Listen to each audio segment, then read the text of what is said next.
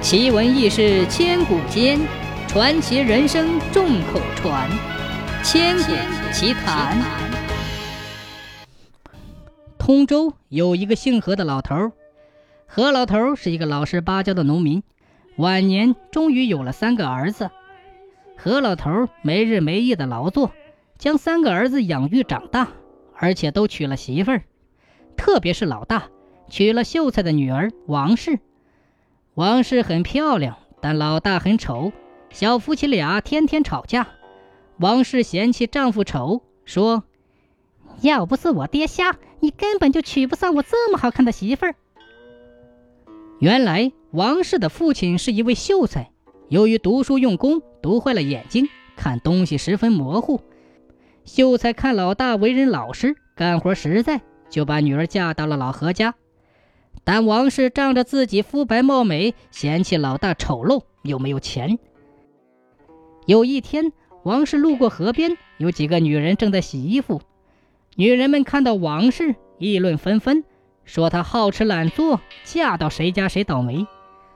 听到别人说自己好吃懒做，王氏不能容忍，顾不得脚下路滑，就要找那几个女人打架。谁知道脚下打滑，失足掉进河中。众人没有理会，继续洗衣服，然后各回各家。王氏就这样一命呜呼了。老大在家等了一天，王氏也没有回家。后来还是官差找上门，说河下游发现了王氏的尸体。老大认领尸体，匆匆办了葬礼。葬礼后没有几天，王氏认为自己生前可怜，于是阴魂不散，要找老何家报仇。何老头的二媳妇是史氏，史氏性格软弱，从小没了爹，王氏就附在史氏的身上，天天辱骂公公，羞辱老大。何老头和二儿子苦不堪言，全家商量之后，决定向城隍爷求救。何老头找到一个老秀才，把大儿媳妇王氏的罪状写在纸上，自己带到城隍庙烧了。过了三天。忽然，二媳妇儿被鬼附体，说：“亲家公，过来一下。”何老头问：“你是谁呀？”二媳妇儿回答说：“我是史通，你家二媳妇儿的父亲。我死后给城隍爷做小官吏，前天刚好看到你捎来的书信，才知道恶妇王氏居然在欺负我的女儿，我就求城隍爷帮忙。”叫城隍爷抓了王氏，发配去云南，永绝后患。何老头点点头说：“好，太好了。”史通继续说：“对我的女儿来说，我是有亏欠的。当初她嫁到你家，我已经死了，他们娘俩艰难度日，也没有嫁妆，为此我感到很对不起我的女儿。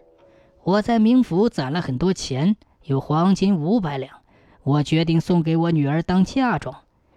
亲家在这个月十六的子时摆好供桌，让你家老二把酒菜供奉在西南方，然后在灶下挖，能挖到一个罐子，我把钱就放在罐子里面。千万记住，叫老二准备一桌素菜，到时候我会邀请几个冥府的朋友过来。何老头按照所说，准备了一桌丰盛的酒菜，并且全素。最后却挖出一个空罐子，里面什么都没有。一家人垂头丧气，以为被骗了。当天晚上，史通又附体在女儿身上，说：“亲家啊，你别难过，都怪你运气不好。我多年积攒的黄金都被你外甥抢走了。”原来何老头有一个姐姐，姐姐嫁给了徐友很多年，才生了一个儿子，取名叫徐贵儿。姐姐和姐夫死后，留下徐贵一个人生活，日子很艰难，就过来投奔舅舅何老头。何老头不喜欢外甥徐贵，对他很不好，吃的是剩饭残羹，穿的是破衣烂衫，没几天就病死了。这次使通的黄金就是徐贵偷走的。徐贵知道舅舅有意外之财，就率先抢走五百两黄金。何老头知道自己对外甥不好。这次只能自认倒霉。过了半年，有一天，二媳妇回娘家看望老母亲，傍晚的时候才赶回家。一回到家就倒地不起，破口大骂，说何老头不是个东西。全家人都不知道这到底是怎么回事。仔细一听，原来是大儿媳妇王氏从云南逃回来了。这边乱成一锅粥的时候，忽然邻居跑过来，说三媳妇出事了。三媳妇在自己家大喊大叫，打碎镜子，还跳到桌上，凶得很吓人。何老头急忙跑回三儿媳妇家，又有一个鬼附体在三儿媳身上，说道：“何老头，你知道我是谁吗？”何老头说：“我不知道。”鬼说：“我是鬼差，押解你儿媳妇去云南的鬼差。何老头，你太没良心了！自己家的儿媳你都不讲一点情面，居然去城隍那里告状。”仗着你亲家是城隍的官吏，派我去云南那个万里之遥的地方，一分钱都没有。还好王氏是个聪明人，又善良，感激我一路照顾她。现在她已经嫁给我了，我们现在是有家不能回，城隍府我也回不去了，只好借用你家洞房花烛。快去准备酒菜，我好久没有喝酒了。何老头的二媳妇和三媳妇对门。这下两个媳妇都被附体了，王氏和鬼差打情骂俏，一会儿又一起辱骂何老头和三个儿子，连邻居都被骚扰，苦不堪言。邻居叫何老头赶紧去城隍，城隍这次也没显灵，何老头又去关帝庙，关帝显灵是一个鬼差，鬼差说。关帝正在洛阳降妖除魔，短时间是回不来的。如果着急的话，就去找别的神仙吧。何老头无奈，花费巨资求神求仙，过了两年，生不如死。忽然有一天，城隍梦中来找何老头，官吏说：“我是城隍派来的，城隍十分同情你的遭遇。最近城隍听人说。”江西有一道士法术高明，可以帮你抓住儿媳。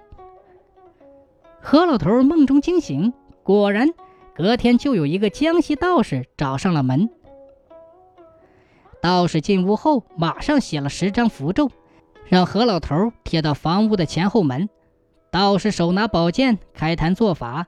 一开始，两个儿媳嘻嘻哈哈，忽然私下逃窜，跪地求饶。